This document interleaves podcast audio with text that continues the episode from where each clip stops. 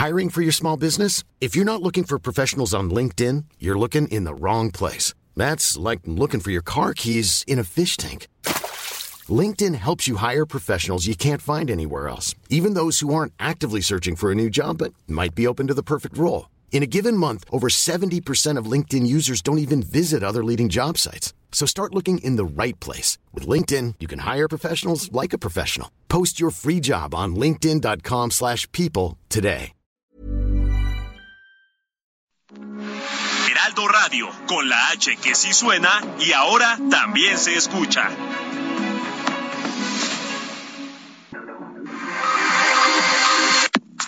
Nada más por convivir. Política, cultura y ocio con Juan Ignacio Zavala y Julio Patán. Iniciamos.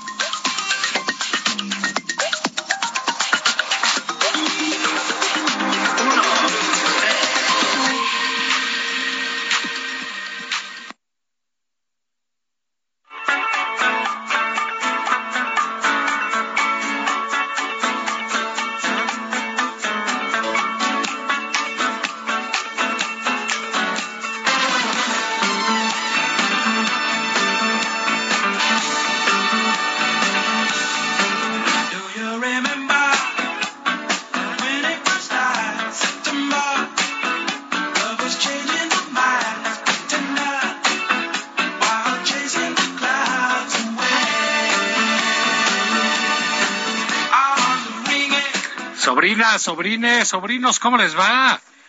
Estamos muy prendidos aquí en la cabina. Se pusieron a recordar su juventud con September, mes de la patria. Y bueno, pues bienvenidos sean. Esto es nada más por convivir. Eh, aquí su tío Juan Ignacio Zavala. Desgraciadamente en esta ocasión nuestro tío también es mío, ¿verdad? Julio Patán no estará con nosotros. Se tuvo que internar en Oceánica para unos exámenes. September. Esperamos que salga que salga pronto. ¿No es cierto? Julio está en unas merecidas vacaciones. Saludos, Julio, donde quiera que estés, que estés, seguramente llevas en alto el nombre de México. ¿eh? Entonces, eh, esto es nada más por convivir. Mes de septiembre, otra vez, como ya recordamos a nuestra embajadora en la Gran Bretaña, con ese gran con ese gran acento que la caracteriza y que quizás es lo más llamativo que haya hecho durante su función. September. September. Este, pues estamos a la espera, ¿verdad?, de algún mensaje de nuestro embajador en Rusia. A ver, qué acento maneja, ¿no? Este, igual el Quirino, a ver si ya, con nuestro embajador en España, a ver si ya dejó de hablar como culichi y anda diciendo joder y todas esas cosas. Pero bueno, esto es nada más por convivir. Este, esta semana eh, sobrinas, sobrinos, pues se cumplió. Eh, en el, digamos, el calendario institucional, en el calendario político del, del país, este, pues es una fecha que recuerdo cuando éramos pequeños, los de ya avanzada edad, digamos, el, primero de septiembre era así un día eh, feriado, era un día de descanso obligatorio, había ley seca, no iban a clases, no eh, descansaban los bancos, no era un día laborable. Y todo, ¿por qué? Pues porque había que estar escuchando el informe presidencial. Eran unos informes eh, verdaderamente vomitivos, hay que decirlos, ¿no? Este, duraban horas, duraban tres, cuatro horas, y, o cinco horas, o seis horas, ya estaban hable y hable sobre sus logros de gobierno. Después eso cambió, llegó un momento, por ejemplo, que a Fox en su último informe ya no le dejaron entrar, a Calderón tampoco, entonces tuvieron que hacer una suerte de ceremonias alternas y ahorita pues este eso de los informes pues le encanta a López Obrador, es de lo que más le gusta. O sea, lleva cuatro años y al parecer lleva como 17 informes. Entonces, bueno, eh, esta semana se cumplió ese asunto, su, digamos, aniversario de informes. Eh, inicia el, periodo legislativo y para estar eh, en torno con esto, con este calendario político, pues vamos a hablar con la senadora del PAN, Kenia López, usted la conoce, es una eh, eh, mujer talentosa, luchona, que está dando ahí la batalla por la oposición, ella con Xochitl, con Lili, con algunas otras mujeres, básicamente, ahí en el Senado, que están rompiendo el queso eh, contra los abyectos de Morena y demás. Kenia, ¿cómo te va? Bienvenida nada más por convivir. Hola, ¿qué tal? ¿Cómo estás? Buenas tardes, un gustazo saludándote desde aquí, desde Puerto Vallarta. Vine a una conferencia nacional de mujeres y bueno, con muchísimas ganas de saludarte a ti y a tu auditorio. Eh, gracias, Kenia. Oye, pues este, entre otras muchas cosas, eh, no es lo único, ahorita nos platicarás, pero hace unos días, este, de pronto te vimos inopinadamente eh, ahí en la mañanera, este, el presidente, lo que algunos tomaron como un afán de, libertad de expresión, puso dos minutos de un discurso tuyo, eh, donde le tundes y lo pones, este, lo pones en su lugar, y luego se queda muy, muy, muy preocupado de que no, de, que no, de que no pusieron un tuit, pero digamos, eres la primera opositora en salir en la mañanera atacando al presidente, ¿qué se siente?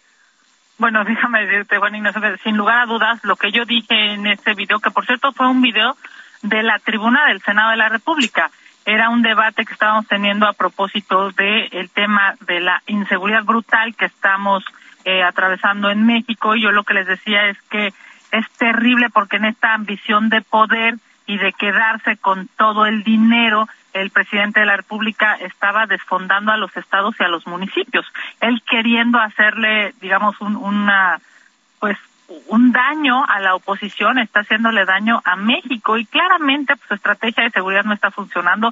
Y todo eso que le dije en la tribuna, eh, pues increíblemente más de dos minutos duró el video que el presidente tuvo que escuchar y mira, la verdad es que qué bueno, ¿eh? Porque si vive en una burbuja, y si no sabe lo que está pasando en México y si está lleno de aplaudidores eh, Palacio Nacional, qué bueno que escucha desde la oposición un diagnóstico real de México, porque hoy lo que estamos atravesando, más de 124 mil asesinatos, es, un, es una cifra yo diría, inhumana y el presidente de la República debe entender que se está equivocando y bueno, pues ya te imaginarás, se volvió eh, viral el video del, del presidente viéndome, ¿no? Además en esa pantalla gigante que tienen en Palacio Nacional, en donde, por cierto, la ocupan para denostar a la oposición, para decir una sarta de mentiras brutales todos los días. Qué bueno que por fin se ocupó en la mañanera para algo que sí le importa a los mexicanos.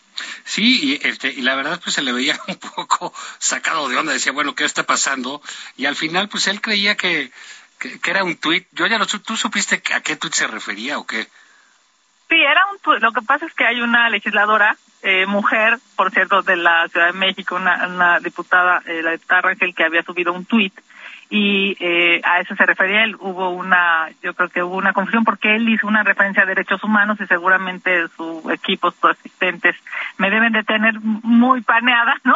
Este, en todas las declaraciones que hago y digo y se fueron por el tema de derechos humanos, pero en realidad era eh, otro tema que el que él quería abordar. Evidentemente, me parece que la imagen de él escuchando la realidad del país, no se nos va a olvidar eh, a muchos mexicanos, a millones de mexicanos que vieron ese video, porque lo que yo estaba diciendo, Juan Ignacio, es lo que quieren decir millones de mexicanos. es. ya basta, es, es demasiado el agandalle que se tiene desde Palacio Nacional, queriendo lastimar a la oposición, lastiman a México. Y bueno, pues eh, la realidad es, se lo dije yo en este video y lo refrendo aquí en tu programa, el 99% de los mexicanos nunca se va a poder comprar lo que se compra a la familia del presidente, ni va a poder vivir con una casa lujosa en Houston, una alberca gigante. Y estos señores del gobierno pues solamente quieren beneficios para su familia, sus cuates, sus compadres, sus allegados, pero para el 99% de los mexicanos lo que quieren es pobreza. Sí, mira, ahí, tú lo acabas de decir, eh, de, definir, es demasiado agandalle. Eh, porque uno, este, pues entiende, ¿no? Que los poderosos pues se agandallan. En parte para eso es el poder, para agandallarse a su favor de, eh, este, de otras cosas, o para lo que piensan, o para lo que hacen. Pero digamos, esta eh, apropiamiento de, de la palabra pública, de la razón pública de que lo único que se puede decir es eh, lo que dice el presidente, lo que repite, lo que repiten sus corifeos, etcétera, y de repente vimos algo que fue eh, inusitado en lo que va del sexenio, que es una parlamentaria como tú, de oposición, hablando con mucha fluidez. También déjame felicitarte. Eh, no está fácil aventarse dos minutos de video así, pero hay que decir que tienes práctica porque hay que anunciarlo de nuevo. Tú haces las contramañaneras, Kenia, que es un ejercicio, eh, pues, eh, fatigoso en términos de que hay que hacerlo sistemáticamente, de que hay que ver qué dijo el presidente, hay que enarbolar algún argumento, y finalmente ahí te vimos ya viendo eh, y vimos al presidente con su cara de ¿qué está pasando? ¿Por qué me lo ponen? ¿Quién es esta señora? Quítenmela ya, ¿no? Sí, debió de haber sido muy incómodo para él. Bueno, se le veía en el rostro, hubo una cantidad de tics. Hay un TikTok, eh, Juan Ignacio, que tiene cuatro millones y medio de views, de vistas. Impresionante. Un del video pues, se, viralizó. Este, hay una, hay un tweet, eh, digamos un video de tweet que tiene tres millones. Eh, claramente es llamó mucho la atención por muchas cosas. Primero, se tenía que decir. O sea, hay millones de mexicanos que quieren decirle al presidente que lo que está haciendo está mal.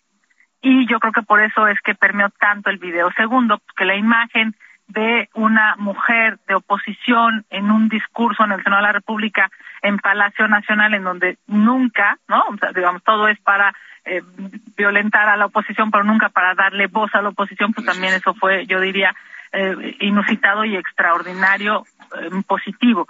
Y tercero, yo creo que sobre todo ha podido permear tanto esta preocupación porque el presidente de la República ahora sí no puede decir que no lo sabe, ¿no? no es claro, puede ser, o sea, en una pantalla gigante se lo se le dijo.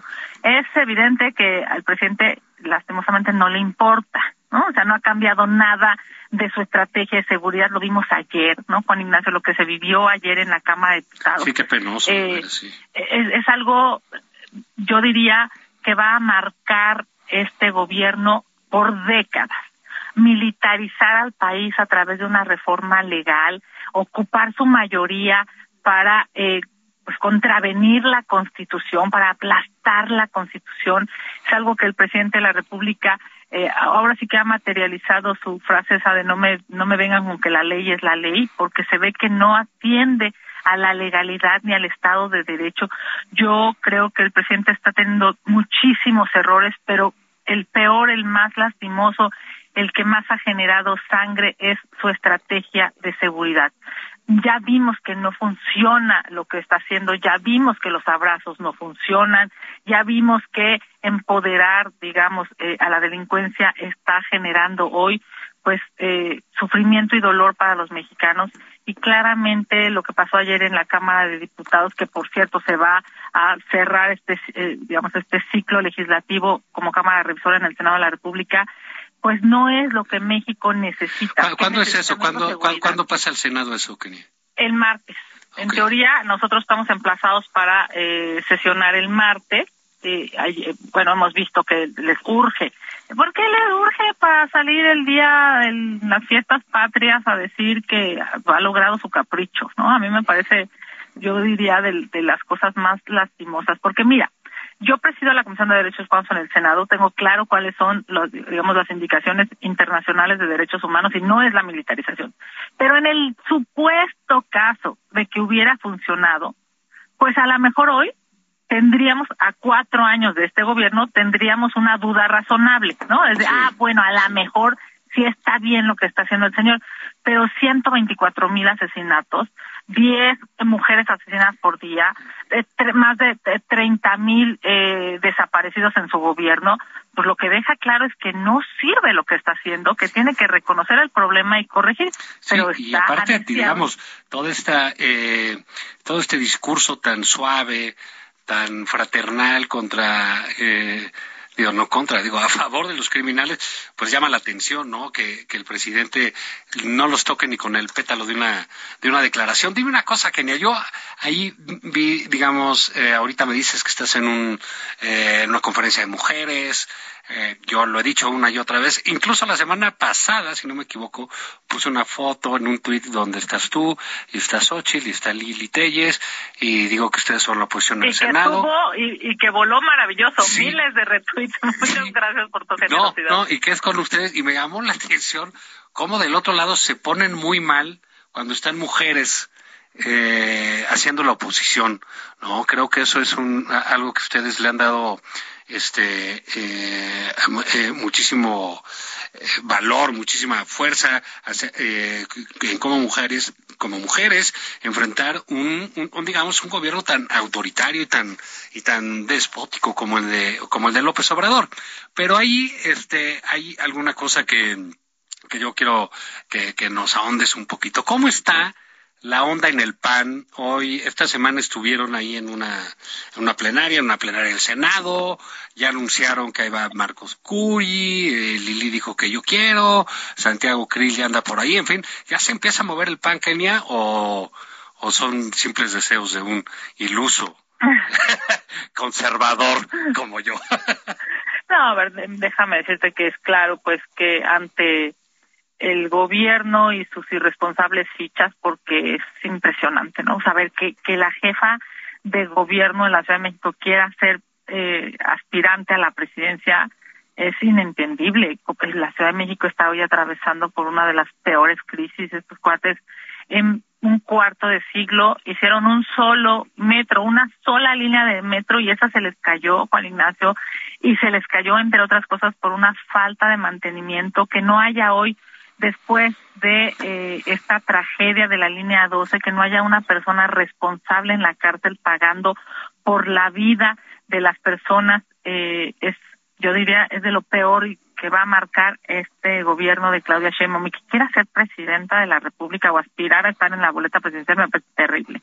Después de lo que estamos pasando en términos de administración pública federal, que el secretario de Gobernación aspire a estar en la boleta, eh, yo diría es muy, muy preocupante que el canciller, eh, hemos visto cómo no hay una, un liderazgo ya de México a nivel internacional, lo hemos perdido, ya ni siquiera lo tenemos eh, en América Latina, cuando éramos sin lugar a dudas un referente eh, a nivel eh, internacional en nuestro continente, hoy ya, hoy ya no, ¿no? todo eso se ha perdido y bueno, que quieran estar en la boleta y quieran ser presidentes me parece algo muy lamentable, por eso es que es necesario y, y, y sí, tienes toda la razón, todos eh, en la oposición, en el bloque opositor, este seas o no panista, periodista, periodista o mesista, solamente con que no estés de acuerdo con este gobierno, pues todos anhelamos eh, candidatos, candidatas, muchos, ¿no? Y ojalá y los mejores para que podamos tener a él o la mejor en la boleta y poder así detener este populismo. Y en el PAN, pues claramente ya se están eh, pues, nombrando a personas yo creo que vale mucho la pena. A ver, estábamos en Querétaro, efectivamente en la plenaria, y ahí el gobernador Mauricio Curi, la verdad es que lo está haciendo re bien, o sea, está teniendo una administración local este, exitosa. Ah, es Querétaro, ¿no? Tiene un, un, nivel de vida, una calidad de vida altísima, este, importante, un estado seguro, un estado donde sí sirven los, este, el sistema de transporte, donde sí sirven los servicios públicos, y bueno, pues sin lugar a dudas, Mauricio Curi podrá ser eh, una buena natural, para la ciudadanía. Sin duda, sin duda. Además, este, yo creo que es un, agente de bien, un agente decente.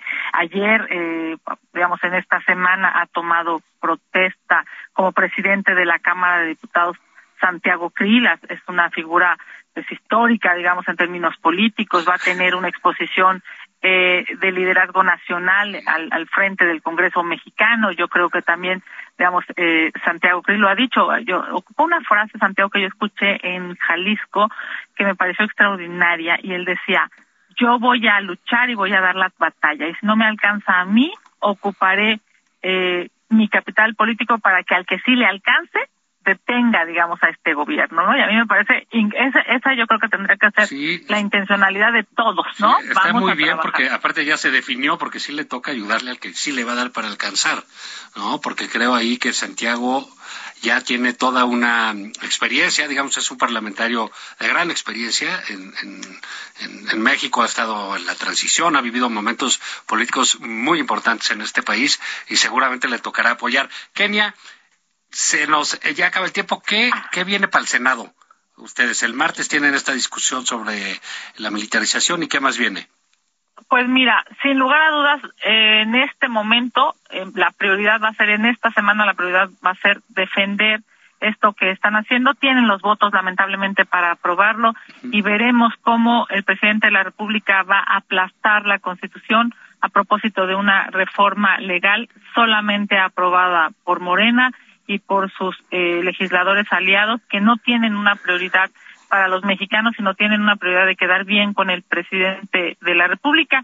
Y en el proceso de la discusión, pues, también tendremos en este periodo de sesiones defender al INE y se hace obligado para los mexicanos tener un árbitro electoral que funcione, uno que como ha sucedido cuando gana el PRI le da el triunfo, cuando gana el PAN le da el triunfo, cuando gana Morena le da el triunfo. Lo que quiere el observador, pues un árbitro que solamente le diga sí señor y lo perpetúe en el poder a él y a su séquito de eh, amigos que lo único que están haciendo es enriquecerse con el gobierno. Pues. Evidentemente nosotros vamos a eh, detener esa destrucción del INE y ahí estaremos, mi querido Juan Ignacio, defendiendo eh, a los mexicanos y siendo la voz de millones de mexicanos que están cansados de este gobierno. Muchísimas gracias, Kenia. Mucha suerte. Estamos en contacto y sobrinas, sobrinos, sobrines, vámonos a una pausa, vayan por su chela, su caguamón y nos escuchamos ahorita de regreso.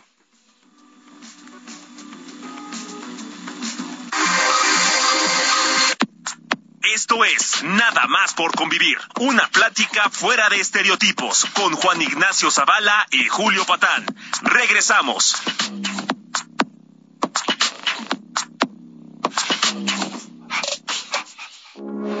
Heraldo Radio, con la H que sí suena y ahora también se escucha.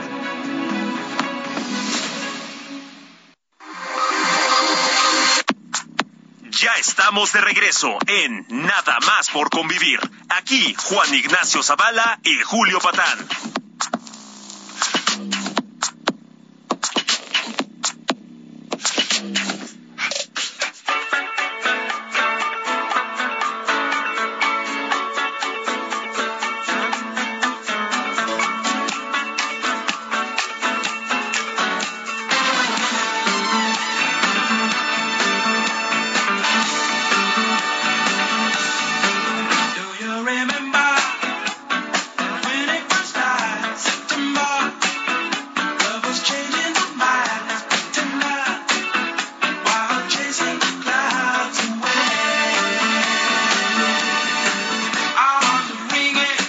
Ya estamos de regreso aquí en eh, Nada más por convivir, eh, en esta edición sabatina, con la ausencia del tío Julio Patán, que se encuentra vacacionando este, de manera digna y decorosa, me imagino, en algún balneario del interior de la República.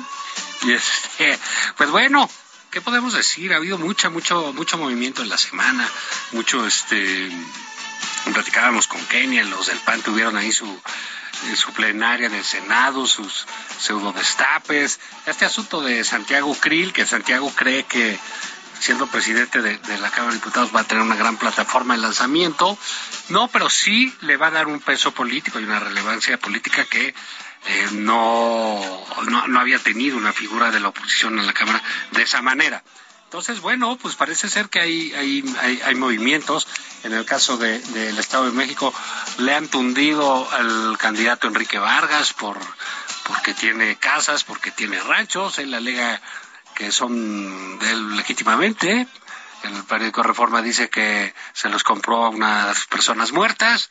Y en fin, eso corre ya por un lado, la, la, competencia por el Estado de México ha empezado y los madrazos también, ¿no? Porque no podemos, este, no imaginar que lo que le, los ataques al señor Vargas pues traen la dedicatoria del el PRI mexiquense. Pero en fin, eso estará por definirse en unos eh, pues yo creo que en unos días, porque están acelerando mucho las cosas. Y como es el tema que le gusta al presidente.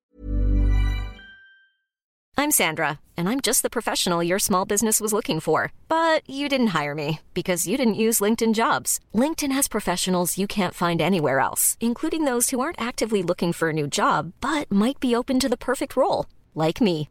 In a given month, over 70% of LinkedIn users don't visit other leading job sites. So if you're not looking on LinkedIn, you'll miss out on great candidates like Sandra. Start hiring professionals like a professional. Post your free job on linkedin.com/people today. El tema al que le sabe, pues todo ese asunto electoral va a tener muchísima, muchísima este, difusión. Nos estaremos ocupando de eso sin, sin lugar a dudas. Y pues retomemos algunas de las cosas de la semana. Rafael Pérez Gay, ¿cómo te va? Muy buenos días, eh, Juan Ignacio. Estoy, ¿sabes cómo estoy? Estoy feliz, estoy muy bien y con gran aplomo. ¿Te suena? Ah, o sea, ¿diste un informe antier o cómo? Yo cada vez que puedo doy informes como nuestro presidente. Entonces, eh, en eso en eso estamos y, y, no tuve más remedio que pues ver algunos eh, episodios no completos y del, del informe y luego leer la prensa y luego ver a ver si estás de acuerdo conmigo tú y quienes nos escuchan eh, eh, tuve siempre la sensación tanto viendo los trozos del informe como leyendo los periódicos de que hay algo regresivo en todo esto. Yo decía pero por qué tengo esta sensación bueno pues porque una vez más, eh, lo que al parecer venía a menos, que era la figura centralísima del presidente dando su informe, diciendo que todo iba bien, que habían construido carreteras, que todo marchaba sobre ruedas, eh, parecía por malas razones que venía, digo yo, a menos.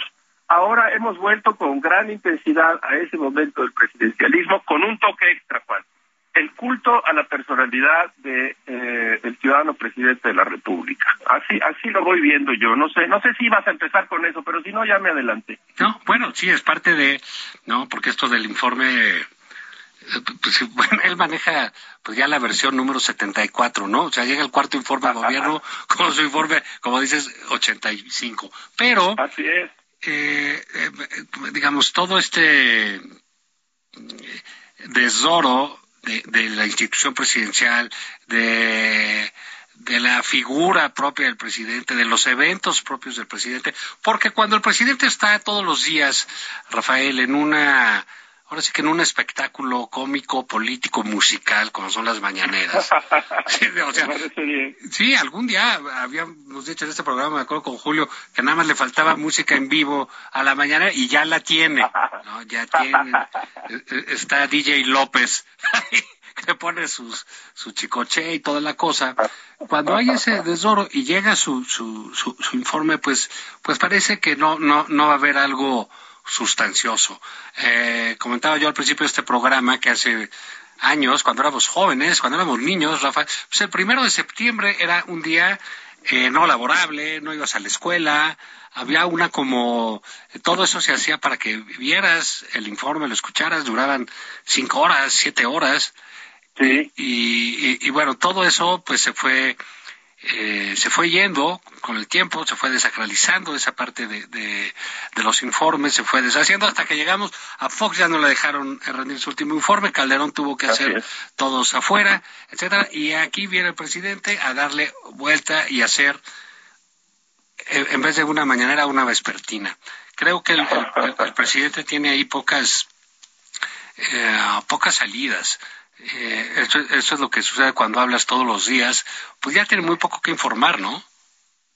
Muy poco, porque todos los días estás eh, duro y dale con además un discurso que creo yo, lo hemos platicado, hagamos aquí como una de nuestras sobremesas alguna vez, Juan, este, te digo, te digo una cosa, lo que hay es esta necia idea de que se puede crear una realidad a partir de un lenguaje, es decir, que tú enuncias algo que evidentemente es una mentira y crees que al enunciarlo de otro modo creas una realidad. De eso se trata todas las mañaneras, de eso se trata el discurso y también está basado, todo el mundo lo sabe, en la ofensa, la agresión y no pocas veces la infamia ante lo que el presidente llama a sus adversarios.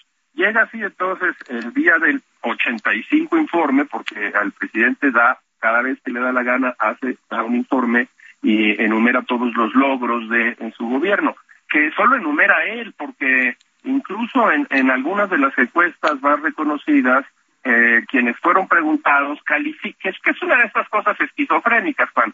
Los encuestados eh, califican muy mal las políticas del gobierno, sin embargo aprueban bien al presidente. Es algo que eh, yo me sigo preguntando, como algo ontológico, no sé si del ser del mexicano, pero bueno, pues las cosas son como son y, y tampoco podemos cerrar los ojos. Pero venir a decir que tenemos logros en salud cuando sabemos que ha sido una catástrofe absoluta eh, ya no digamos el manejo de la pandemia, que junto con otros dos países como Estados Unidos y Brasil fueron los fuimos los que más muertos por desgracia pusimos y decir muertos es, es decir tragedia, es decir familias destruidas.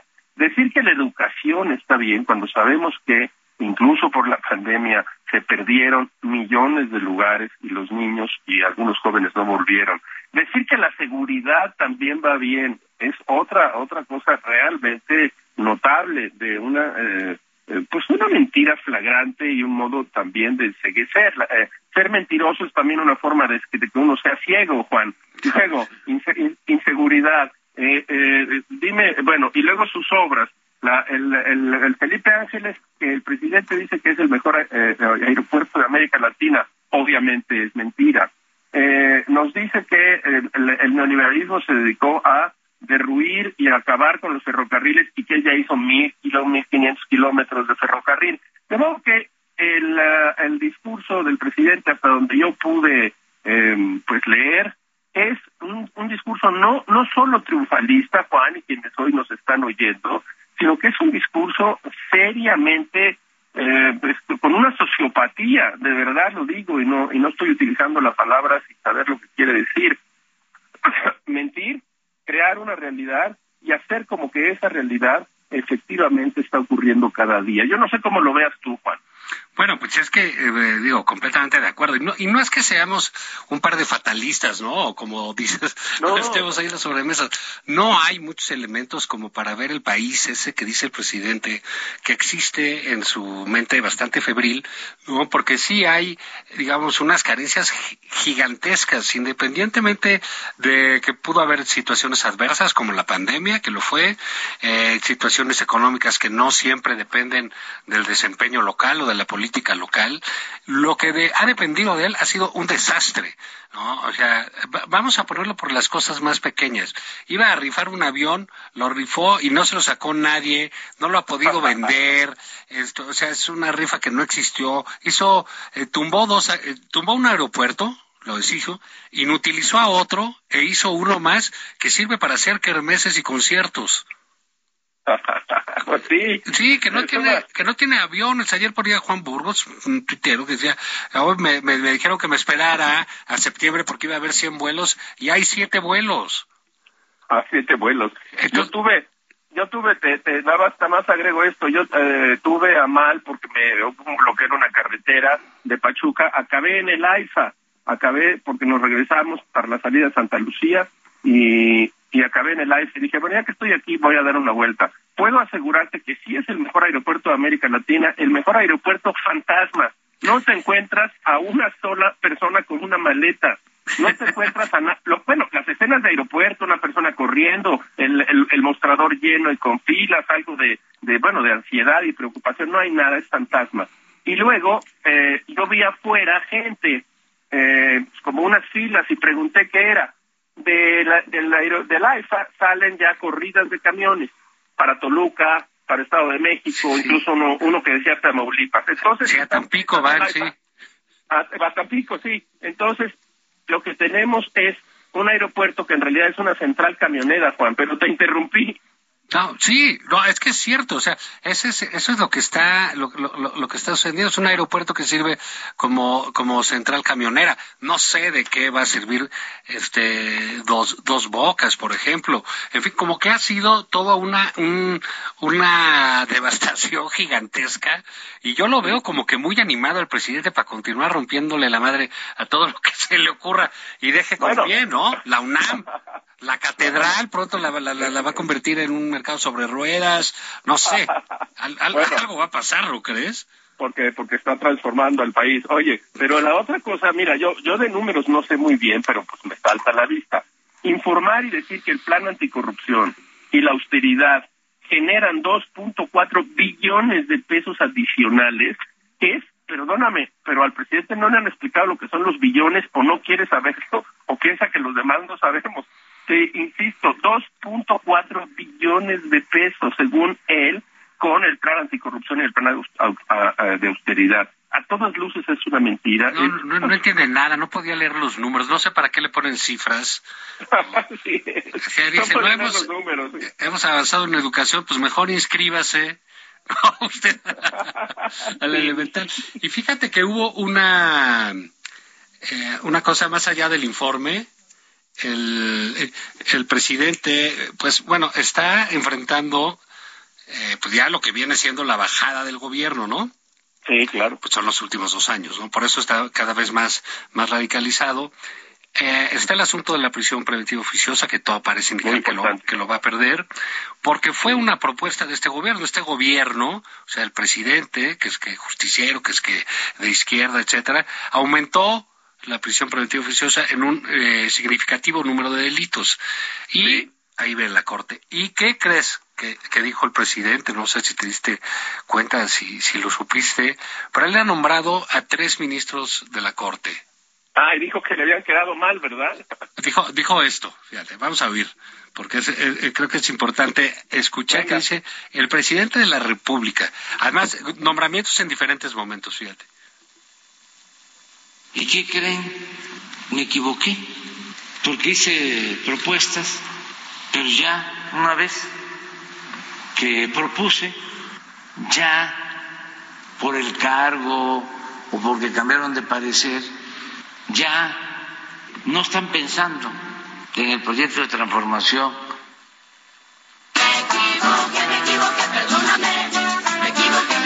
¿Qué tal? ya se pusieron creativos aquí con la rola.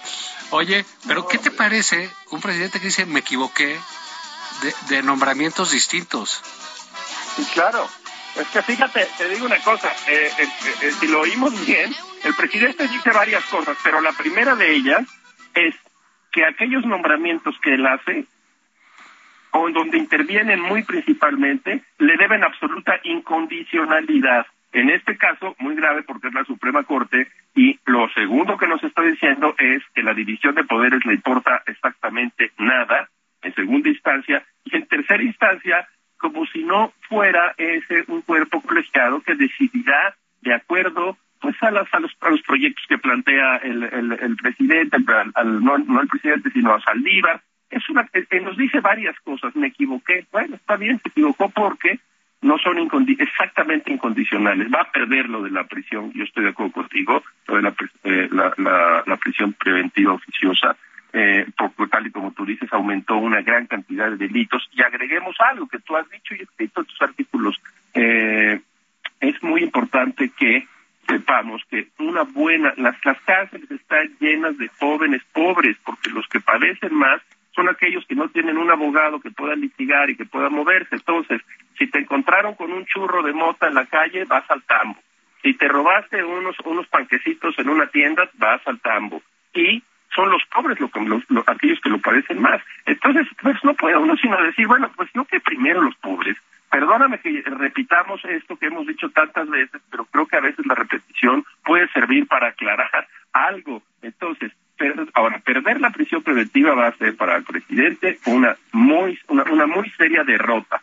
Y a mí me parece bien porque es una locura que las cárceles estén llenas de jóvenes pobres que cometieron delitos menores realmente para estar privados de la libertad. Eso es así.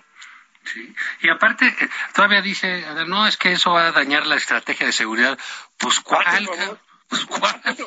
Así es, ¿cuál, cuál va a ser? Porque igual le pasamos al otro asunto, digo, la seguridad en este, en, en, México, pues va desde hace tiempo, pero hoy en, en día se ha convertido ya en una alarmante situación en la cual hay y sabemos que hay un grupo, bandas armadas, peligrosamente armadas, que dominan pues muy pequeños territorios, si tú lo quieres, pero los dominan.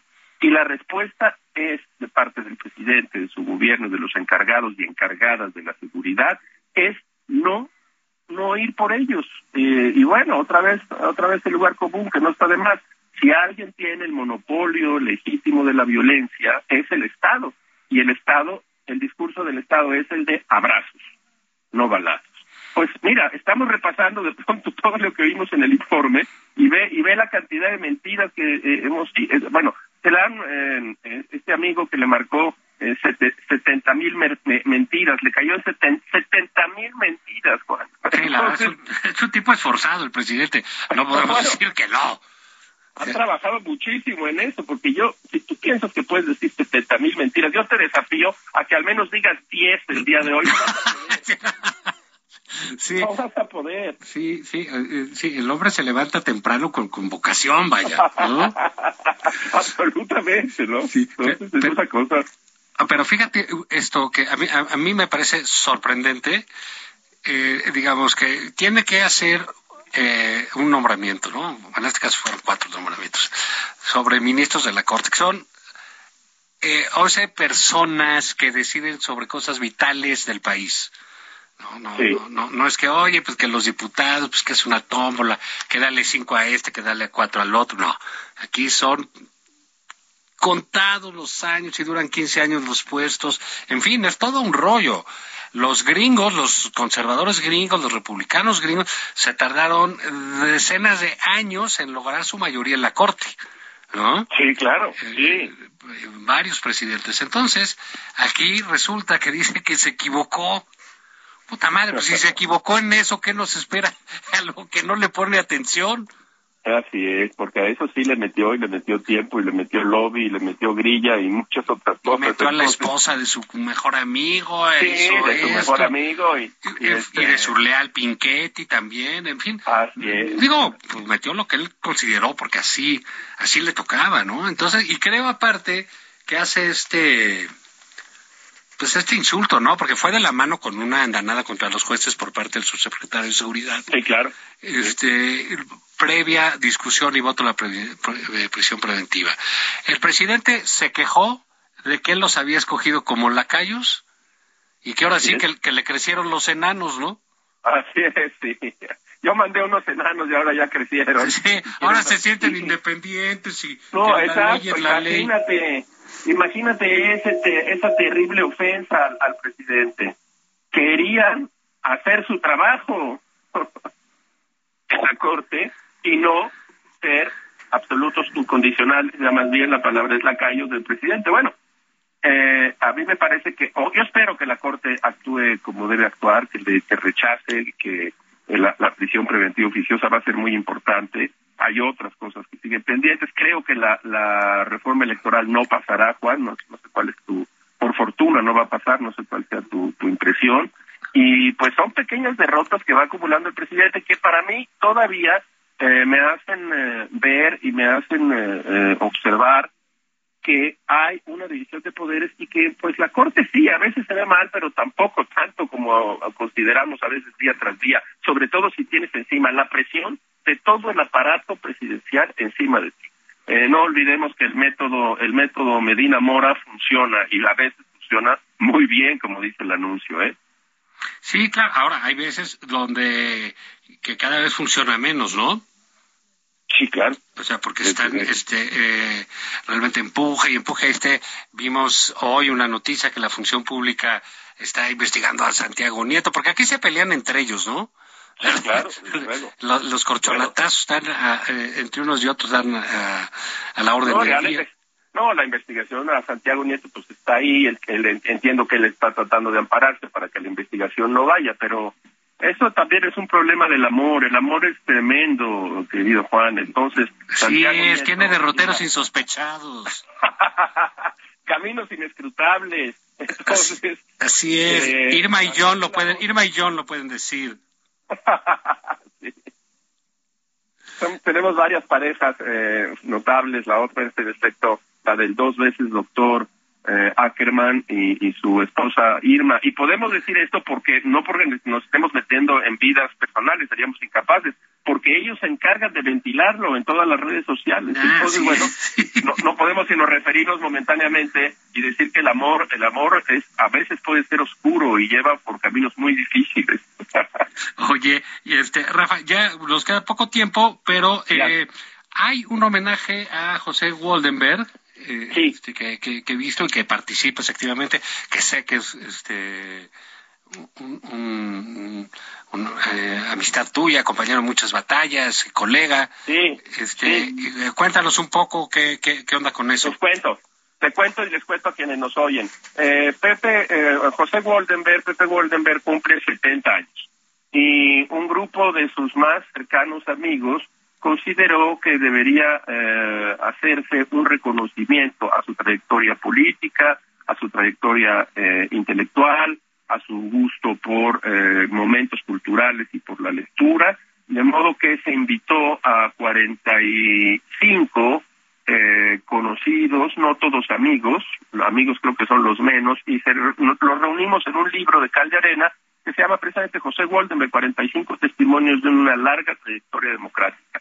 Va el jueves a, hacer, van el jueves a hacerse tres mesas, una de política, eh, creo que otra es electoral, no lo recuerdo bien, y la otra es de cultura, cine y, y, algo y, literatura. Y será en el vivero, en el vivero alto de la de la UNAM, porque el libro apareció en coedición con la UNAM, porque eh, Goldenberg es uno de los pues académicos más hoy en día de la de la UNAM. Me parece que no es poca cosa. Yo tengo no, por, por José Goldenberg no solo una una amistad, sino soy capaz de ver en frío pues lo que ha hecho por eh, eh, la nueva democracia o la, germinal, como le gusta decir a él, democracia mexicana, y entonces ahí nos reuniremos en el vivero alto de la UNAM a hablar sobre eh, este libro y sobre algunas de las de los momentos culminantes de la vida política e intelectual de José Goldenberg, Juan. Ahí estaremos. Es que bueno, sin duda un, un personaje relevante en la izquierda mexicana, incluso cuando cuando dejó de, de, militar en, un partido este pues llegó a hacer sus aportaciones más grandes que no fueran poca cosa como presidente del IFE. Eh, y bueno, pues ojalá salga bien ese homenaje. Rafael, te agradezco muchísimo que hayas estado con nosotros en, Nada más por convivir. Este, ojalá pienses y mejores de tu conservadurismo, de tu clasismo. No, pero, pero ¿qué va a pasar ahora que le informes a Patán que tomé su lugar y que él está despedido? Bueno, pues así, las cosas son como son, Juan, ni modo. Ni modo, y mira, las clínicas de rehabilitación son como dos meses, así que todavía tenemos tiempo. gracias, Rafa, abrazo, y gracias a todos por escuchar, esto fue nada más por convivir. Hasta luego, vámonos.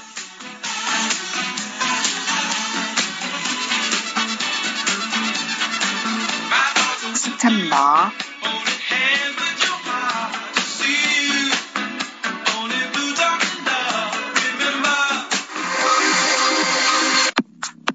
Esto fue Nada más por convivir, el espacio con política, cultura y ocio, con Juan Ignacio Zavala y Julio Patal.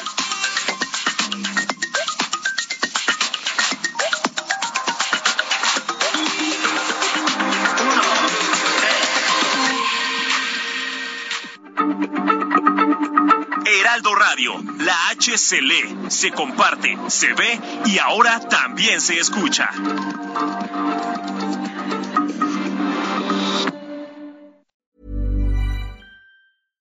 Selling a little or a lot? Shopify helps you do your thing however you cha-ching. Shopify is the global commerce platform that helps you sell at every stage of your business. From the launch your online shop stage to the first real life store stage, all the way to the did we just hit a million orders stage. Shopify is there to help you grow. Shopify helps you turn browsers into buyers with the internet's best converting checkout. 36% better on average compared to other leading commerce platforms because businesses that grow grow with Shopify. Get a $1 per month trial period at shopify.com/work. shopify.com/work.